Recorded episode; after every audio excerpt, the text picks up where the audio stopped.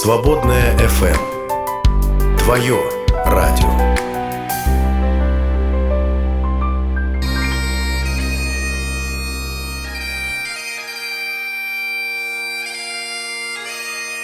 Дары реформации –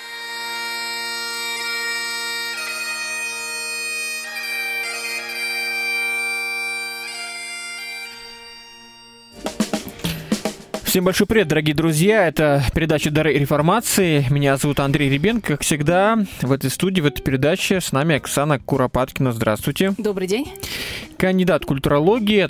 И сегодня мы взялись за такую сложную тему. Она такая, можно сказать, вечная тема в христианстве. Это соотношение, соотношение знания и веры, или разума и веры, или разума и чувств. По-разному мы это можем называть. И как это все отражалось в протестантизме во времена реформации, как относились к разуму отцы-реформаторы, ну и так далее. И мы организовали такое голосование ВКонтакте, и вопрос достаточно простой. Помогает ли разум познавать Бога? Помогает или мешает? И варианты ответа таковы.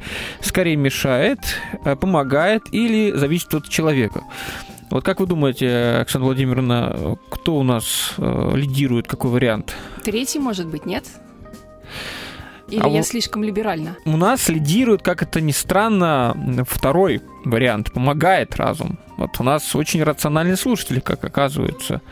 Пойдешь э, ты. Да, вот я удивился. Причем большинство подавляющее, 62 и 96, практически 63%. Скорее мешает такой вариант, это 7 всего, 7 и 41 это такой последний вариант. Ну и срединный вариант, зависит от человека, это 29,63.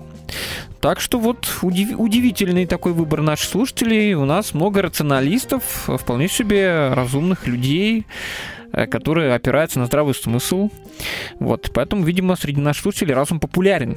Но... Вот ведь вас удивило, да? Как, Меня... за, как зануда я этому радуюсь. А, вы радуетесь этому. Да. Вы за разум, да, в, в христианстве, в богословии. Ну, я думаю, честно говоря, что разум с христианством находится в сложных отношениях. Собственно, заглавие нашей передачи, mm-hmm. оно про это. А, что это роман? Это роман. Конечно, там сложные отношения, но скажем так, сущностные противоречия явно есть. Христианская, основная христианская доктрина не особо укладывается в разум, честно говоря. Ну, вообще, если говорить э, вот об этом соотношении, это действительно вечная тема. Еще в Средневековье постоянно вот возникали эти вопросы. Ну, там знание и веры соотношения. Ну, знание, в принципе, с разумом, да, это соотносится по большей части, да. Потом уже говорили о разуме и вере, и, и вере, да. Вот схоласты это пытались все совмещать, соединять, и дошли до идеи симфонии разума и веры, это Фома Аквинского. И, соответственно, как-то вроде все, все было норм, да, но потом пришли отцы-реформаторы, да, и все это начали разрушать. Ну, но первым совсем. был, по-моему, Уильям Оком, который, да, сказал, что, мол, надо все это, схоластику вашу срезать на корню. А, и Лютеру, кстати, это нравилась идея, да.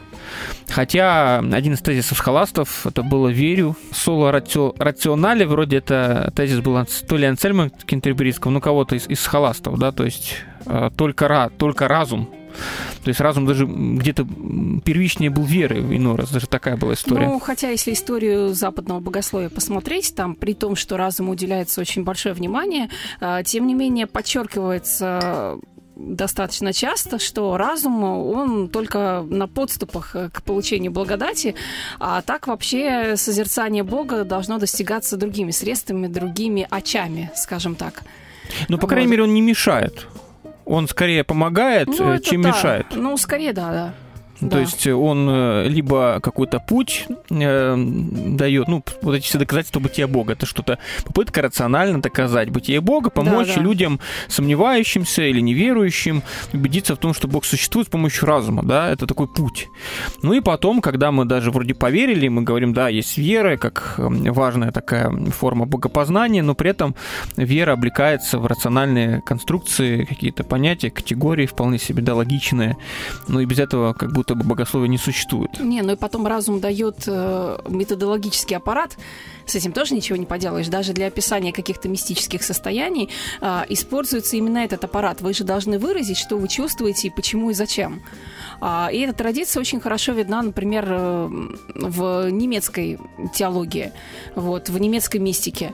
Вот, э, когда люди говорят о каких-то очень возвышенных вещах, но делают это очень методологически, строго и выверено. Вот а, когда я ехала на эфир, а, то читала книжку, которую очень любил Мартин Лютер, кстати сказать, которую он написал предисловие, написал предисловие к ее переизданию, называется «Немецкая теология» или «Теология германика» или «Теология тевтоника», произведение XIV века.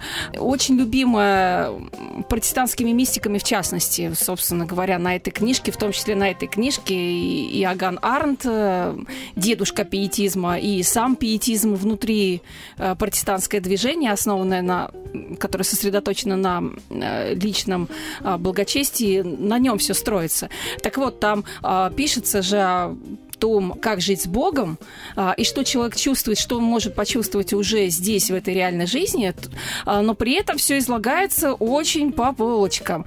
А, там все разбито на главы, каждая глава с подзаголовком. То есть ты никак не запутаешься. Если ты даже хочешь запутаться в этом, у тебя нет абсолютно никаких шансов, потому что там даже главы структурированы так, что ты не можешь сбиться и не можешь ничего не понять как бы ты, может быть, не пытался. Ну, возьмем одного из главных таких вот, можно сказать, мистиков, э, псевдо-Дионисия Ареопагит, казалось бы, да, апофатика, Бога познать невозможно, при этом выстраивается иерархия там ангельских чинов, там иерархия э, восхождения к Богу, да, то есть все четко тоже прописано.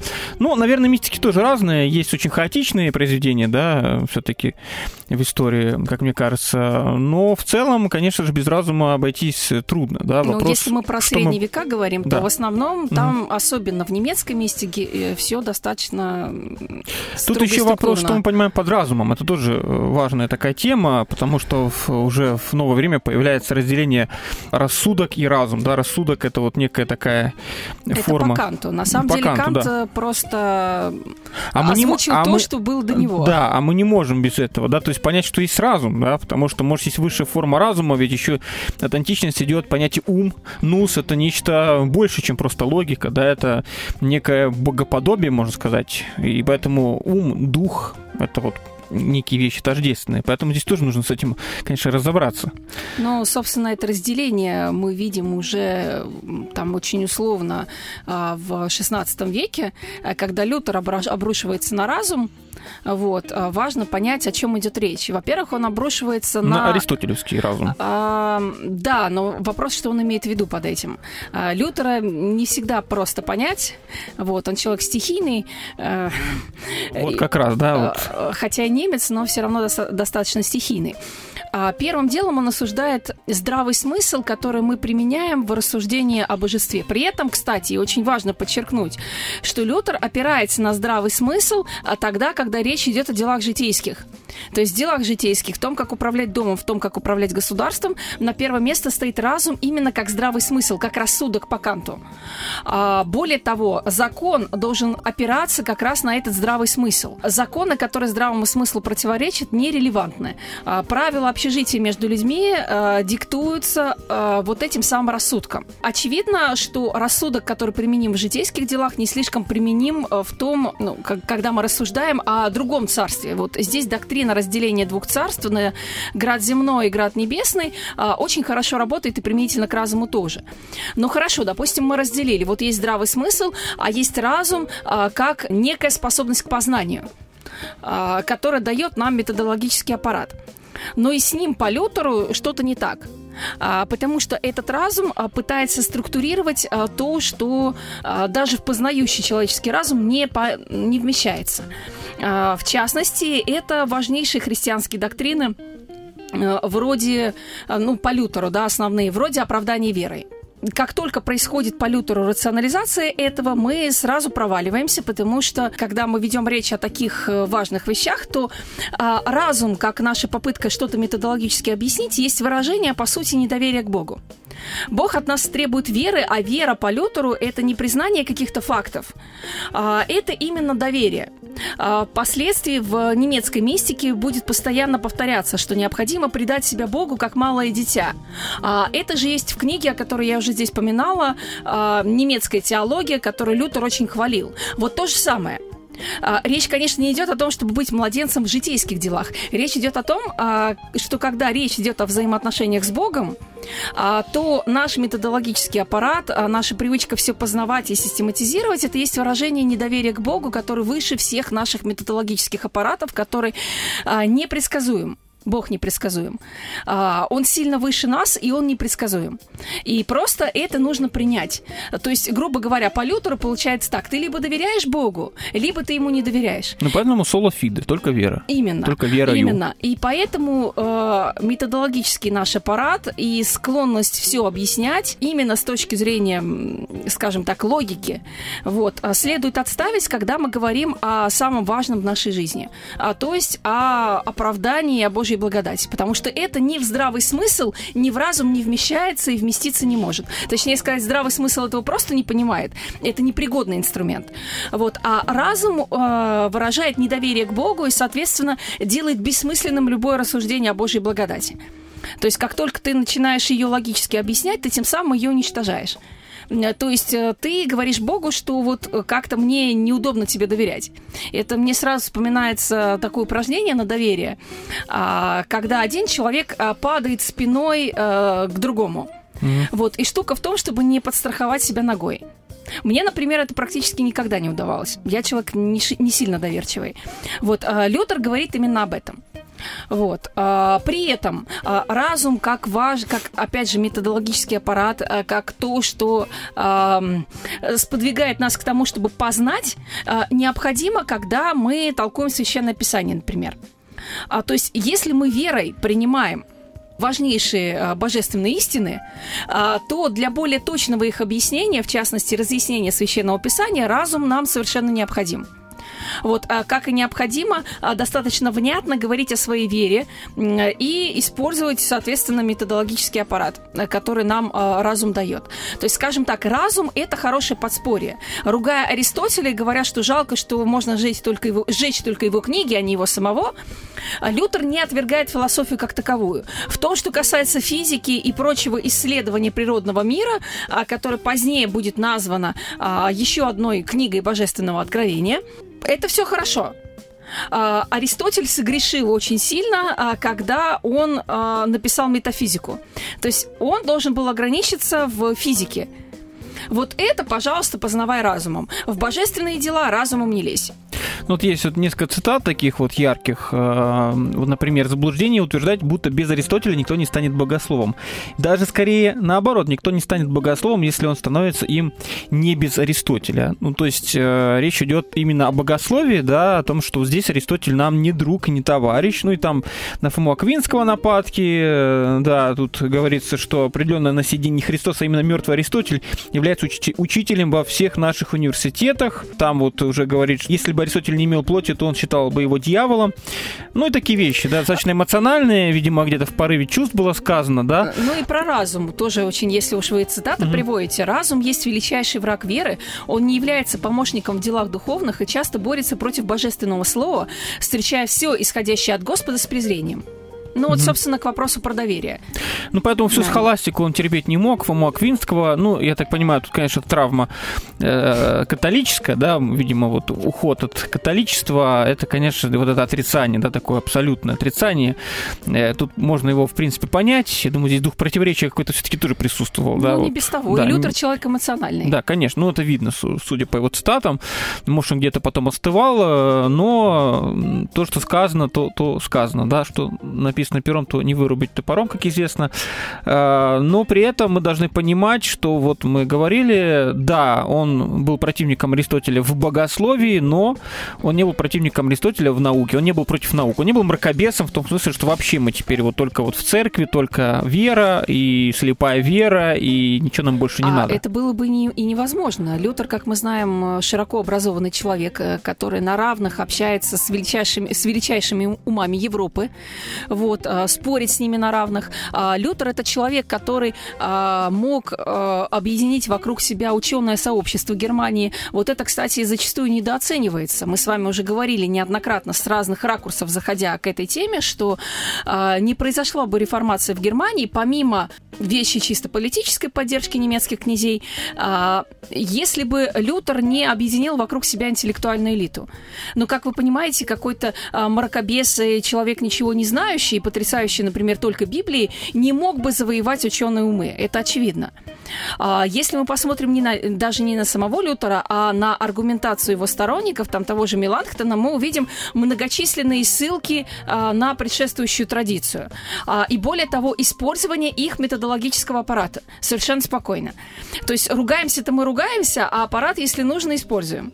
Ну, это да, это вот заложено внутреннее противоречие, да, которое протестанты часто не замечают или не хотят замечать, да, что как ни крути, стоим на плечах гигантов, да, да, да отрицаем да. эти гигантов, но стоим, да, все догматы, доктрины, основополагающие, Троица, Христология, конечно же, это берется в чистом виде, как будто бы из Писания. На, на самом, самом деле, деле это не да, так. Но э, хотел вот такую важную вещь отметить, что вот если в Средневековье, по крайней мере, вот в магистральной линии схоластической было все-таки некое совмещение, да, там понятно, что у разума своя сфера, у веры своя, но все-таки это единое целое какое-то более-менее, то вот, э, как мне кажется, Лютер один из первых проводит такую линию дуализма, да, кесарю кесарева, Божье Богу, да. Ну, как и в случае Разуму, с политикой, Разумово, да. вере верово, да. Град земной, град небесный. Да, вот да, то все. есть и теперь вот мы не смешиваем, и проблема многих протестантов нынешних, что они пытаются все это опять смешать и там подчинить разум вере, да, например, создавая какие-то научные или псевдонаучные конструкции, да, типа э, да, там э, критики теории эволюции, например, да, то есть это опять-таки попытка э, все это совместить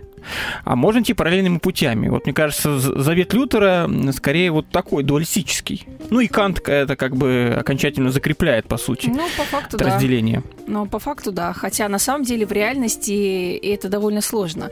И сам Лютер ну, уперся ну, в собственное противоречие, по, по сути.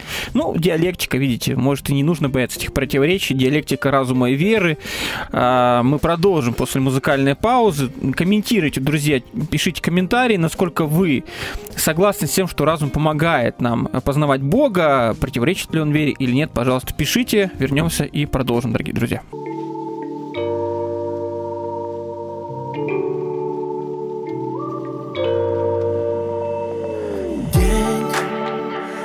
Снова я в пути, дай, дай мне сил дойти. Сердце бьется внутри, сердце мой, ты освети.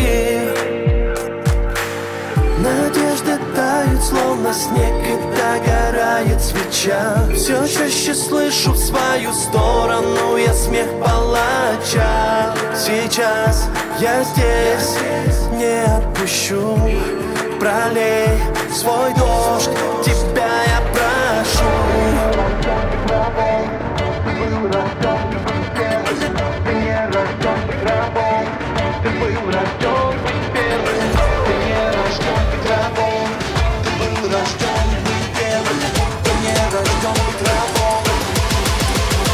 нужно нам это вера.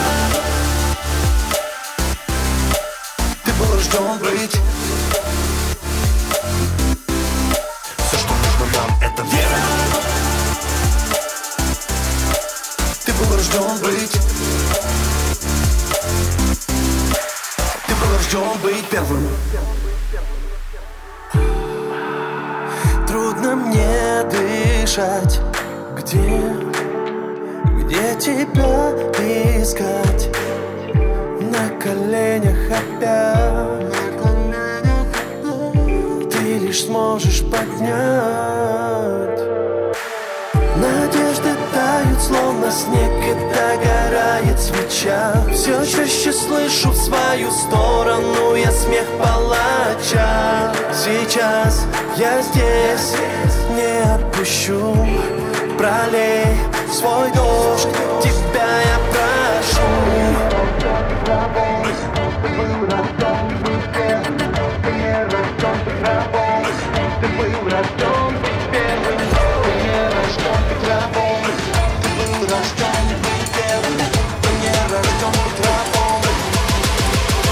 нужно нам, это вера.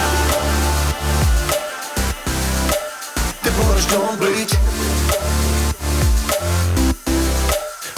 Нужно нам, это вера. Ты был рожден быть. Ты был рожден быть первым. не рожден быть рабом,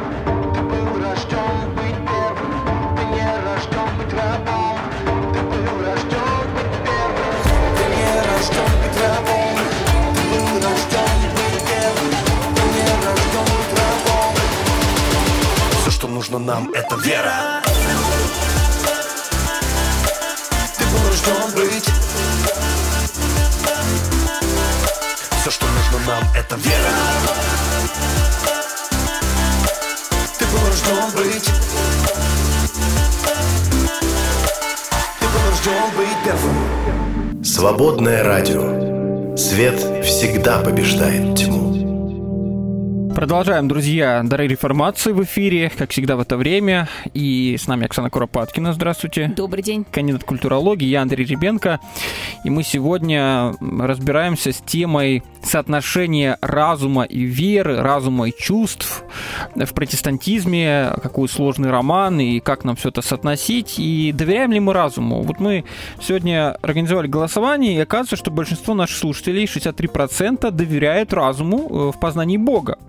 Я думаю, будет меньше, э, что больше людей будут говорить о сердце, о чувствах, что мы Бога воспринимаем больше сердцем, да, какими-то внутренними... А нет. А нет, да, у нас сплошные рационалисты, 63-33%, э, 30% говорят, что все зависит от человека. Ну, я так ответил, вы, наверное, тоже так бы ответили, да, или нет? Но за всех остальных да, а за себя саму я бы ответила номером два.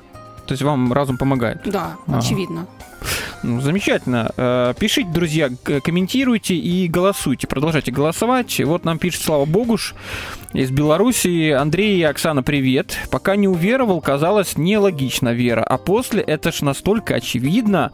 Разум, подчиненный Христу, помогает в познании Бога и позволяет видеть его везде, основываясь на собственном опыте. Вот так. Слава просто как Кальвин ответил. Как Кальвин, Просто, вот, ну, да, теперь вот нему. просто точнее не скажешь. Э, Кальвинистская позиция, прям вот точнее кальвиновская, не кальвинистская, а кальвиновская, э, очень хорошо выражена тем, что Кальвиновская, кальвинистская, мы вещи. разделяем. Давайте Да, конечно. э, определим, в чем разница. Ну, разница в том, что есть взгляды, которые выражал Кальвин, есть взгляды, которые выражали его последователи, которые стали там магистральными. А, ну, то есть э, Кальвин от очень, ну, скажем так, от чего-то в наследии своих последователей явно бы открестился. Ну, это как Маркс и марксизм, да? Типа того, да. Мгм. Вот. Да. и не каждый лютеранский богослов, э, скажем так, был бы принят Лютером. Так что это нормально. Мгм. Вот. А, Но прежде чем перейти к Лютеру, хотелось бы сказать про Свингли. А, Кальвину. а, Кальвину. Прежде чем Мгм. перевести к Кальвину, да, мы э, поговорим обязательно про Цвингли. Я думаю, что наши слушатели знают, что между Цвингли и Лютером произошел конфликт. Они поспорили, в частности, по поводу э, того, что есть такое причастие, э, как следует понимать тело и кровь Христовы. На что поспорили? И насколько? Ну, поспорили на своих приверженцев, в частности, и, видимо, на вечное спасение. По крайней мере, искренне, они оба были искренне в этом убеждены. А, на самом деле конфликт, конечно, более обширный. Вот, а, и позиция Цвингли задала другую линию протестантской мысли, а, которая как раз а, следует средним векам. А Цвингли сам ученый-гуманист, а, который пришел, в отличие от Лютера, к представлению о том, что человек спасается верой не в результате какого-то масштабного внутреннего кризиса. То есть он обладал таким исследовательским, критич- критическим разумом, а, интересом к священному писанию, а, и исследуя его сам, он приходит к тому, что разуму в высшем смысле этого слова не соответствует то, чему учит католическая церковь. А, то есть э, квест до Бога, который предлагала католическая церковь, для достижения спасения необходимо сделать вот это, вот это и вот это, а с точки зрения разума оказалось не, нерелевантным, если Писание говорит э, что-то по-другому. А, э, то есть э, Свингли, собственно говоря, пришел к пониманию истины, как он ее видел, а, благодаря тому, что у него был разум. И он на этом основывался. И более того, как бы, видимо, экстраполируя свой опыт, Цвингли говорит о вещи, которые категорически бы не принял Лютер, вот что называется, ни, ни в каком приближении, а, что а, некоторые язычники обладая разумом, а, сами приходили к познанию Бога. То есть он как раз вот э, сторонник того, что христианство может видеться логическим, да, что можно Да, доказать бытие Бога. А, по крайней скажем мере. так, про бытие Бога речи не шла. Мгм. А, прийти к важнейшим истинам божественного откровения, в частности, что мы спасаемся только верой, вполне можно прийти разумом. А, то есть, э, я бы даже так сказала, а, разум здесь понимается как такой критически настроенный исследовательский ум, который не удовлетворяется шаблонами и тем, что ему предлагается. Вот у тебя есть разум, у тебя есть Библия вперед. При этом Цвингли опирается в том числе на авторитет своих предшественников, как я уже сказала, это человек с э, таким глубоким серьезным образованием, вот, а, который, вообще говоря, не видит тут проблемы. А, и вот эти мистические поползновения Лютера относительно тела и крови, а, Лютер же застрял, скажем так, э, а, отошел несколько от католического учения, но к полностью рациональному, то есть что тело и кровь есть только, символ, только символы, которые нужно понимать даже не как символы, а как знаки, он к этому прийти не мог. Для Цвингли вот это лютеровское какой-то мистический полет а, совершенно не очевиден. Ну, то есть Цвингли такой тотальный рационалист получается. Да. Рационалист рационалистович. Да, более рационалист, значительно более рационалист, чем Даже Кальвин. у да. схоластов-то остается мистическое, да, при том, что они там на разум опираются во многом, но мистическое пространство мистического и та- тайного, таинственного остается. Да, а Цвингли приходит, который фактически все это выметает, да, все фактически таинственно, ну, практически. Ну, э, В, скажем в тогда... практике это точно. Ну, раз э, в разуме есть божественное начало, то почему бы нет? И Лютер-то говорит про то, что а, грехопадение повредило наш разум, и поэтому на него опираться-то особенно не, не стоит. Вот. А Свингли считал, что почему бы нет? То есть, если человек обладает разумом, а, то он вполне может понять божественные истины. Почему нет? Но если говорить о евангеликах, о баптистах, кажется, Цвингли здесь царит, просто победи, победил. Минус образования все-таки. Цвингли был сильно образованнее современных евангеликов. Не, ну я к тому, что вот эта рационализация, отсутствие вот этой тайны, да, почему вот многие устают А, от Кстати, этого. я поспорю, наверное, потому что евангелики э, и баптисты, скажем, ка- конечно, не все, но имеется в виду как бы само устройство рассуждений, они очень большие догматисты, честно говоря. А Цвингли таким не был. А, то есть для Цвингли важен именно разум, то есть э, а, исследовательский ум, который сам самостоятельно изучает священное писание. А у многих современных евангеликов сознание это как раз крайне некритичное. Они есть это, это худший вариант Цвингли. Это даже Да как я бы... бы сказала, что Цвингли бы первым от этого открестился. Потому что он говорит э, не столько про систематизацию, не столько про раскладывание по полочкам, сколько вот как раз про исследовательский разум. Цвингли исследователь. А, евангелик, э, такой среднестатистический евангелик или баптист Баптистович, не занимается исследованием. Мгм. А, он верит а, тому, чего ему, чего, чему его научили в церкви. Ну, хотя Как он может утверждать, что это он сам пришел. Да, деле обычно нет. все говорят, что это все вот э, Писание само не- себя толкует, хотя на же- самом деле Ну, вы же понимаете, Ну да, что это да. неправда. Вот. а, Человек учился в семинарии, человек слушал своего пастора, человек ходит на библейский кружок, например, да, и он воспринял определенную а, призму, через которую нужно понимать священное писание. Это вовсе не то, о чем говорил Свингли, скажем так. Ну, по крайней мере, вот отсутствие таинств касается, да, вот э, Ну, вот их разве фактически что, да. ликвидация, это вот, вот эта линия направления и цвинглианство, то, да. чего нет вот как раз в евангельском христианстве, что Именно. у реформатов где-то осталось. Да, ну, кстати, о Кальвине сейчас поговорим, да, что он по- понимал в этом смысле. И от Свингли еще что-то скажем или уже будем идти к, э, к нашему Думаем. Жану? Пойдем к Жану. нашему. Не замахнуться ли нам на Жана нашего Кальвина? Э, что он нового нам сказал? А, ну, Кальвин сказал а, то же самое, что Слава. Точнее, Слава сказал то же самое, что Кальвин, что а, разум, просветленный божественной благодатью, да, Я имеет думал, сейчас думаю, какой Слава, думаю, так, э, Цвингли вроде не Слава, Мартин э, тоже, Лютер не Слава, а это слава богу, что имеется в виду наш слушатель. Да, именно так. Да. Ха, Вот. так я цвинглянин чистейшей воды, пишет нам Слава. Ничего себе. Но, Слава, вы еще Нет, послушайте, а, а может я не быть, вы понял. склонитесь к Кальвину. Смотрите, Слава, вы пишете, что вы не видите, э, не видели христианство логичным, а только уже став христианином, пройдя вот эту логику, да, или об- а- а- обойдя ее стороной, и у вас все стало логично. А по Цвингли э, э, христианство на расстоянии видится логичным, правильно да, я понимаю? Да, да, Поэтому да. здесь то есть, когда вы вполне. исследуете Мгм. сами, то есть вы подходите непредубежденными э, человеком, который все шаблоны отверг, э, вам все Мгм. становится понятно. Главное, чтобы серое вещество было в черепушке, а все остальное... Ну, Слава вроде с ним нормально. Да. Э, ну, теперь Кальвин, наш друг. А, Так вот, Женевский реформатор считал, что грехопадение тотально повредило всю человеческую природу. В этом плане он полностью схож а, с Лютером. И, в частности, он повредил, э, вот, скажем так, э, э, грехопадение повредило разум. Интересно, как это видит Кальвин, то есть что не так с разумом. Дело Абсолютная даже- порочность. вот да, идея. да, да, Мгм. да. Абсолютная порочность разума, кстати, не в том, что а, серого вещества не хватает. Объять божественную благодать. Вот. Скорее, проблема даже не в этом, а проблема в том, что разум в настройках по умолчанию дерзает сомневаться в Боге.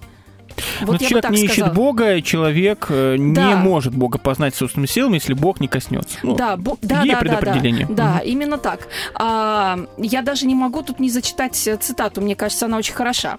А, касается священного писания и его истин. Если бы у нас не было уверенности, что священное писание истина, уверенности более возвышенной и твердой, чем всякое человеческое суждение, то напрасно, внимание, а, были бы все попытки утвердить его авторитет доводами разума, общими, общим согласием церкви или какими-либо другими средствами. Если такая уверенность отсутствует, то авторитет Писания всегда остается под вопросом. И наоборот, если Писание, как и подобает, принято в смиренной покорности и без всяких сомнений, то доводы разума, ранее бессильно утвердить в наших сердцах веру в его истинность, отныне могут служить ей хорошим подспорьем. Наша вера укрепляется внимательным рассмотрением того, как проявляется рассеянная по всему Писанию премудрость Божья, как содержащее в нем учение обнаруживает свой совершенно небесный характер, лишенный всего земного, как великолепно согласуются между собой все его части, а также изучением всех сторон, присущих всякому авторитетному тексту. Вот, пожалуйста. То есть, если ваш разум не просветлен, как и вы сами, а, то все это бесполезно. И, кстати, вот, э, как говорится, э, фи от Кальвина э, современным протестантским и не только протестантским апологетам, которые пытаются до неверующих, неверующим людям доказать истинность священного писания. Вот ясно же Кальвин говорит, что э, э, напрасны были бы все попытки утвердить его авторитет доводами разума. Вот.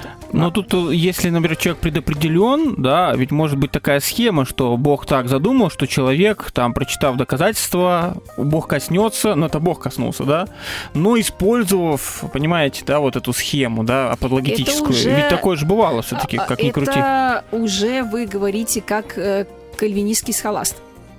А, это что такое? А это последователи Кальвина, создавшие схоластику, как и последователи Лютера. Как это не смешно, а, существует протестантская схоластика. Существует, она долгое время была доминирующей, и там как раз было то же самое, что говорите вы, да, то есть э, э, вроде бы совсем согласны, но при этом извращаем мысль учителя, да, прямо, прямо противоположной. А Ну, са- то есть идея такова, что да, разум познать не можем, но Бог, как при- тот, кто предопределяет, может использовать этот самый разум, коснуться нас с нужно- помощью всяческих технических средств типа Именно. апологетики. Именно, именно так, да. Вот. а, а, Сам Кальвин считал, что убедить никого нельзя. Ну, собственно, в цитате, которую я зачитала, это очевидно. А, Но при этом он просил разграничивать библейское учение и библейские выражения. Кстати, тоже очень важно.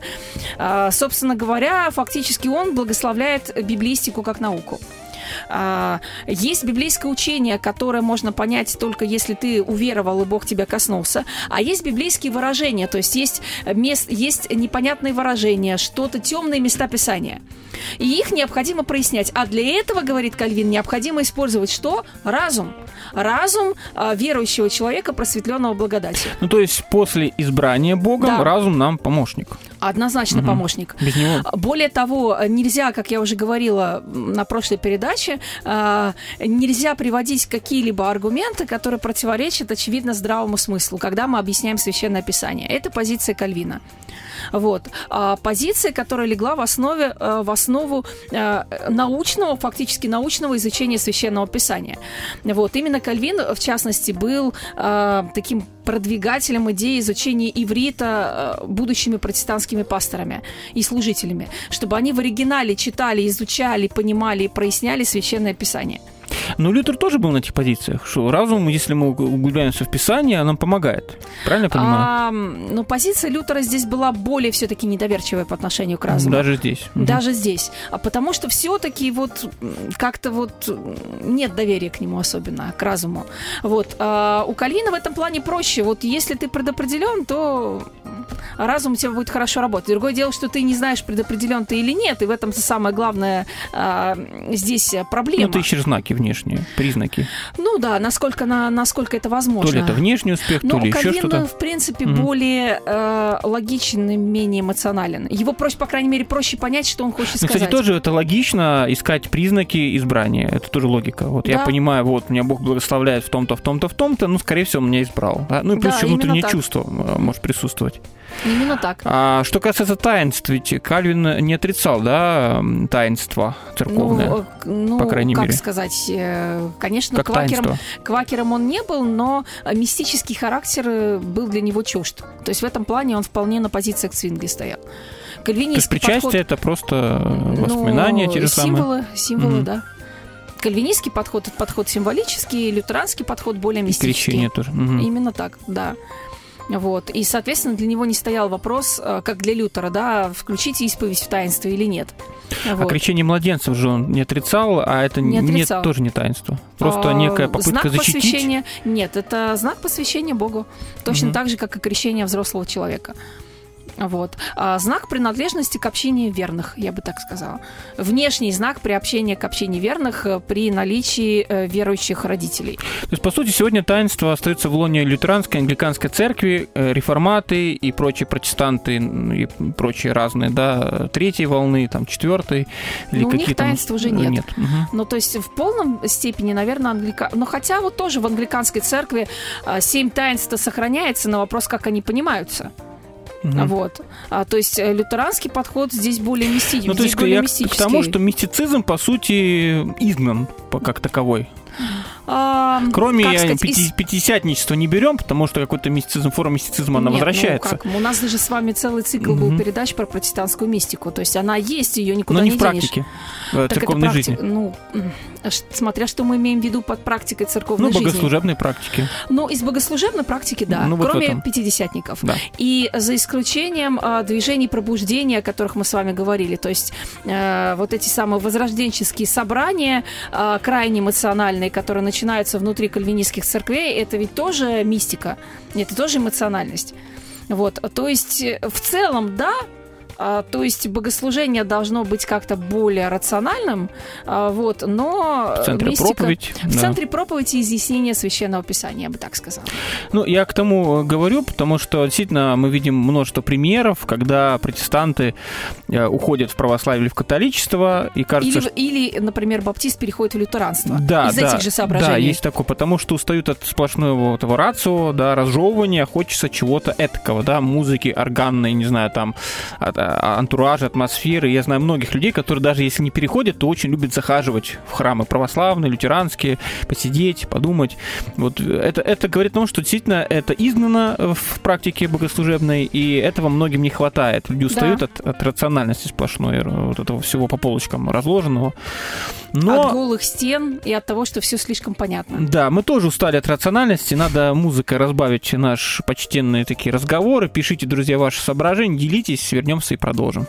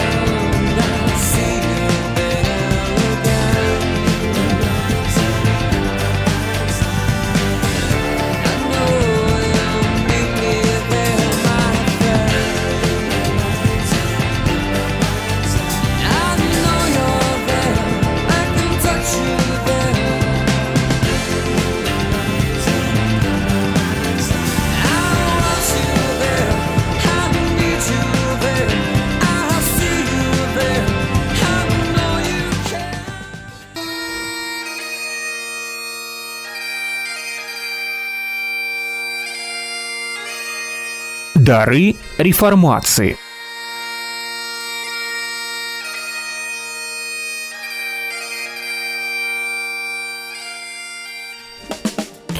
Продолжаем, друзья. Это «Дары реформации». Я Андрей Ребенко, и с нами Оксана Владимировна Куропаткина, Добрый день. кандидат еще раз. культурологии. Да, и сегодня мы поднимаем тему разума э, в делах веры, в религии, в нашей с вами, да, насколько разум помогает нам познавать Бога, приближаться к Нему. Разум и чувства в протестантизме сложный роман. Я думаю, что если бы Мартин Лютер узнал результат нашего голосования, он бы огорчился, да, что у нас... Он бы сказал да, бы, что сжечь надо всех. Сжечь, да, вот сжечь после прочтения. Ну и Кальвин тоже отчасти, наверное, бы огорчился, что разум, по крайней мере, до момента обращения или там избрания, скорее так, не человек обращается, Бог обращает человека, тоже, наверное, бы огорчился. Но вот у нас много рационалистов, и вот, слава богу, ж писал нам о том, что вот он э, не видел логики в христианстве, а когда уже обратился, все заиграло э, красками, все по полочкам разложилось, и, в общем, хорошо себя чувствует. Цвингелианец чистой воды говорит о себе. Слава богу ж из Беларуси. Просто о вере раньше серьезно не разодумывался, наследие советское давало знать. Вот, видимо, поэтому казалось все нелогичным. Еще по телеграмму у нас э, от Рустама э, вот такой комментарий. Разум – это инструмент и слуга человека, в том числе и верующего, если его не сажать на место Бога. Через разум можно понять, что высший разум есть, э, или что высший разум есть, вот какой он – это дело веры. Вот такие вот мысли интересные. Ну, вполне себе в духе естественной теологии, я так думаю, и Кальвин бы под этим подписался. Под, э, под этим, Под чем? ну, под этим э, комментарием, А, ну, что если разум не ставить на место Бога, он вполне себе может пригодиться. а, естественно, теология – это же вроде как бы антикальвин. Нет, это антилютер скорее. Но Кальвин же не верит, что можно с помощью исследований каких-то внешних, эмпирических, в том числе, доказать, а Доказать, теология... да, ну, скажем так, э, Лютер расходится с естественной теологией просто более кардинально, чем Кальвин. Ну, давайте сразу объясним тогда всем, что есть естественная теология, а то, наверное, ну, непонятно. естественная теология это направление в э, богословии, которое опирается не на мистические, не на мистическую основу, а на эмпирические данные. То есть она полагает, что э, изучая природу и используя логические аргументы, э, можно доказать бытие Божие и боговдохновенной истины, исходя из нашего опыта и из очевидности. Можно доказать, обосновать предъявить. А, Лютер категорически это отрицает. А Кальвин э, говорит о том, что а, а, путем, а, грубо говоря, с земли Бога не достать. Ну да. Вот. А, Однако ж, если ты избран, вот, то разум, как, грубо говоря, ну, как в цитате, которую я привела, а, просветленный разум, он тебе помогает и утверждает священное писание. А То есть- зачем нам, если мы уже все избраны, обратились, верим? Ну, потому что, Это- ну, потому что в Писании и в воле Божьей есть очень много непонятного. Кальвин это признает. Поэтому он и разграничивает библейское учение и библейские выражения, в частности. А в Писании есть много чего непонятного. Основа нам дана, и в нее необходимо верить. Все остальное необходимо прояснять с помощью разума. Мгм. Поэтому он и говорит, что изъясняет, изъясняя священное писание, необходимо, а, э, не- точнее сказать, необходимо не ссылаться на то, что очевидно противоречит разуму. Ну вот мы с вами говорили о том, что э, в протестантизме вообще есть два, два таких вектора, да, есть э, позитивный вектор, негативный, да, мы говорили с вами, помните, о векторе вроде некого человекоцентризма, да, что приводит там и секуляризации, да, и где-то и к, э, и к каким-то фашистским даже, да, идеям, да, мы, мы об этом говорили. Также, как касаемо разума, то есть получается так, что пытаясь изгнать разум из богословия, да, но при этом иной раз разум, наоборот, обретает даже больше полномочий, потому что человек интерпретирует Писание, да, С исходя чего? чего разума, и опять-таки это человекоцентризм.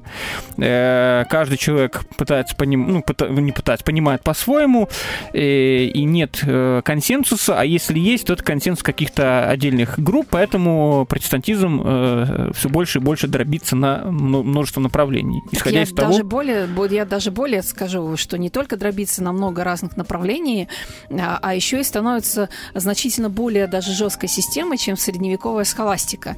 Лютер схоластику похоронил, Мгм. однако уже у следующего поколения его последователей возникает новая схоластика. Конец 16 века. А В 17 веке это дело расцветает махровым светом. Основоположник был Иоганн Герхард, а, который э, использовал аристотелевские библейские доказательства в своем труде и заложил, так сказать, методологическую основу.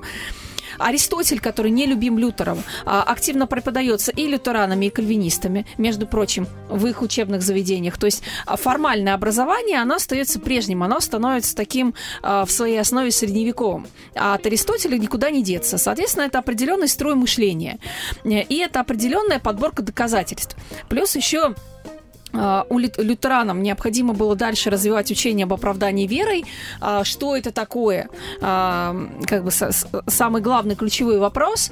А, И, собственно говоря, после формулы согласия 1580 года необходимо было, после того, как о самых важных вещах договорились, необходимо было а, прояснять всякие тонкости. Но как ты будешь доказывать свою позицию, если вы все опираетесь на тексты священного писания, которые, скажем так, э, далеко не всегда ясны и однозначно прочитываются? Необходима система аргументации. Здесь э, привет э, античным риторам, вот, э, античным логикам, э, которые помогают выстроить эту систему грамотно. То же самое происходит и в кальвинизме, где тоже э, рождается своя кальвинистская схоластика. Только в отличие от лютеран, она сосредоточена на решении ключевого вопроса о предопределении. Что такое предопределение, насколько оно органи- а- а- э, ограничено или нет?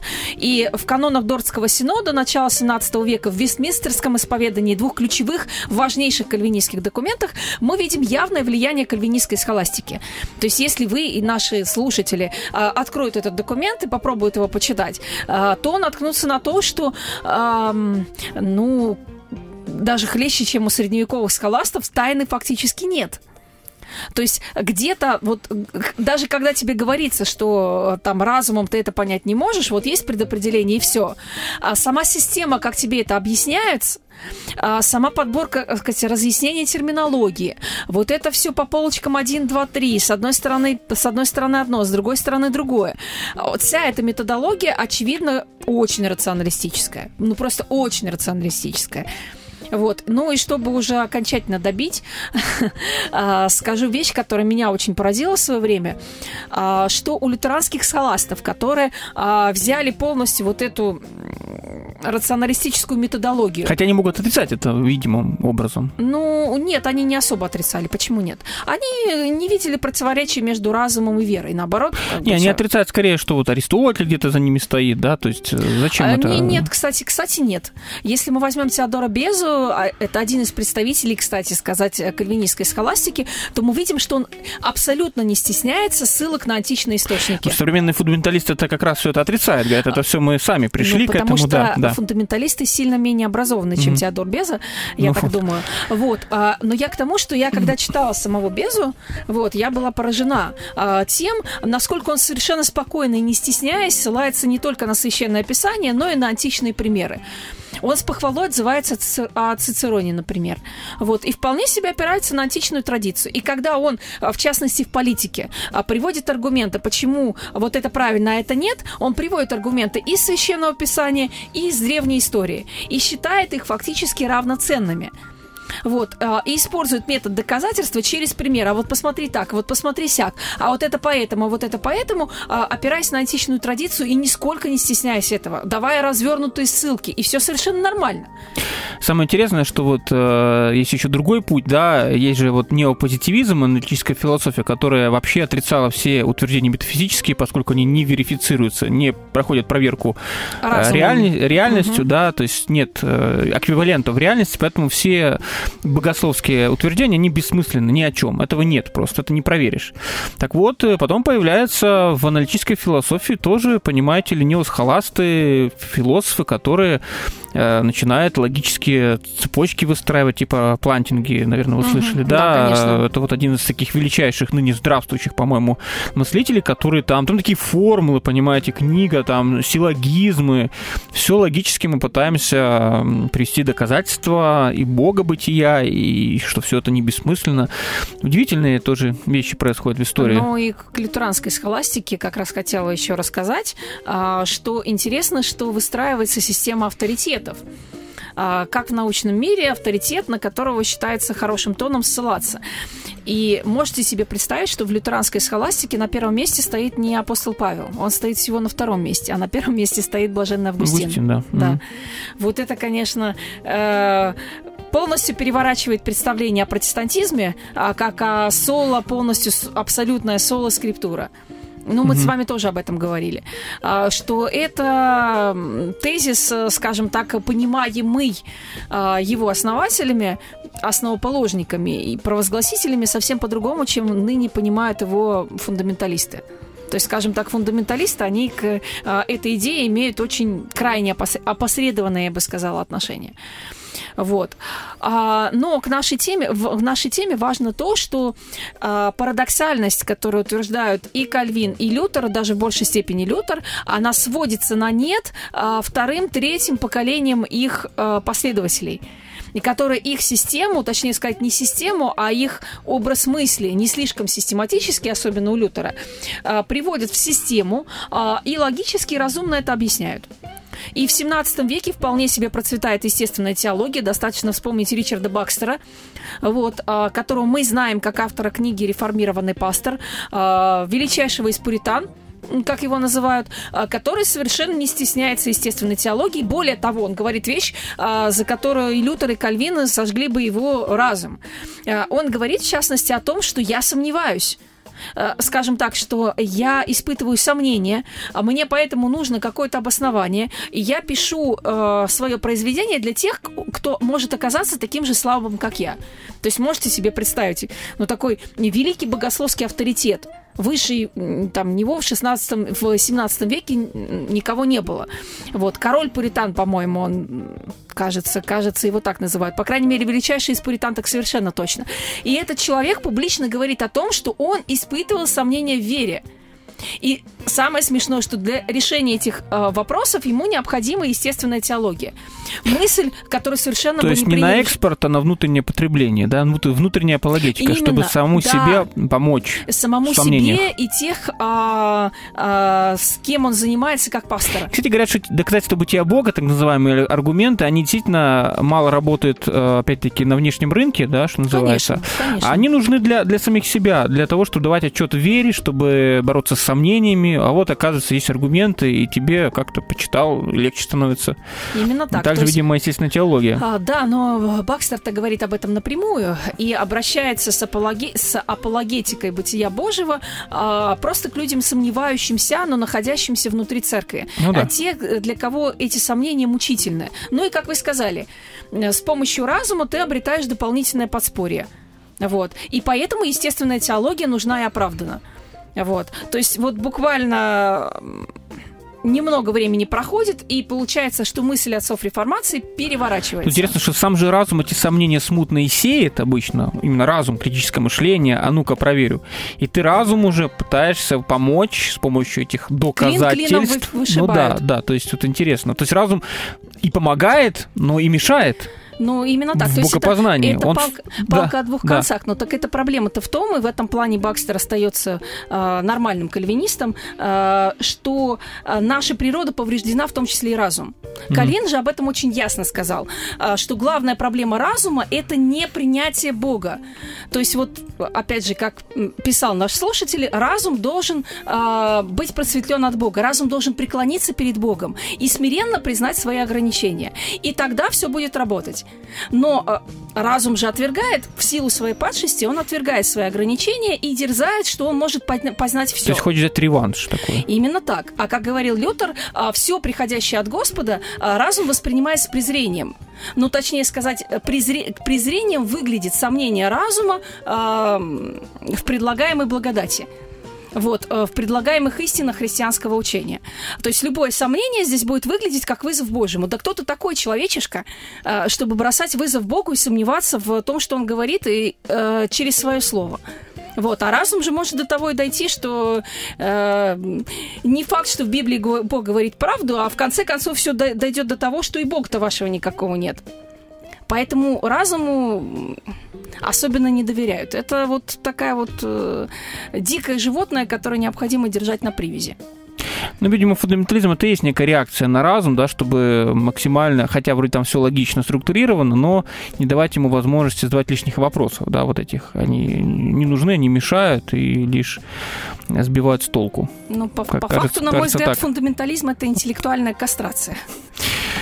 Ладно, на этой ноте мы будем с вами завершать э, наш сегодня увлекательный разговор. Друзья, мы сегодня говорили о разуме, но, видимо, мы еще поговорим Продолжим. да, о естественной теологии, более подробно пиетизме. поговорим, да, о пиетизме, потому что это тоже часть истории, и чтобы понимать самих себя, понимать свои корни, нужно, конечно же, обращаться к, к истории, да, то есть обращаться к историческим источникам, э, к богословам, и чтобы понимать сегодняшнее время. Это очень полезно, очень важно, и опять-таки здесь, конечно, и разум работает, да, вот он нуждается, мне кажется, в этой пище. Однозначно. Спасибо, Оксана, за интересный разговор. Всегда, пожалуйста. Спасибо, друзья, что были с нами. Всем до свидания, до новых встреч.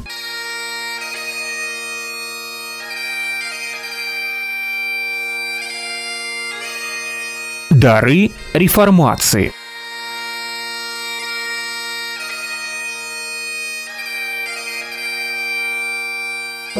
Свободная FM.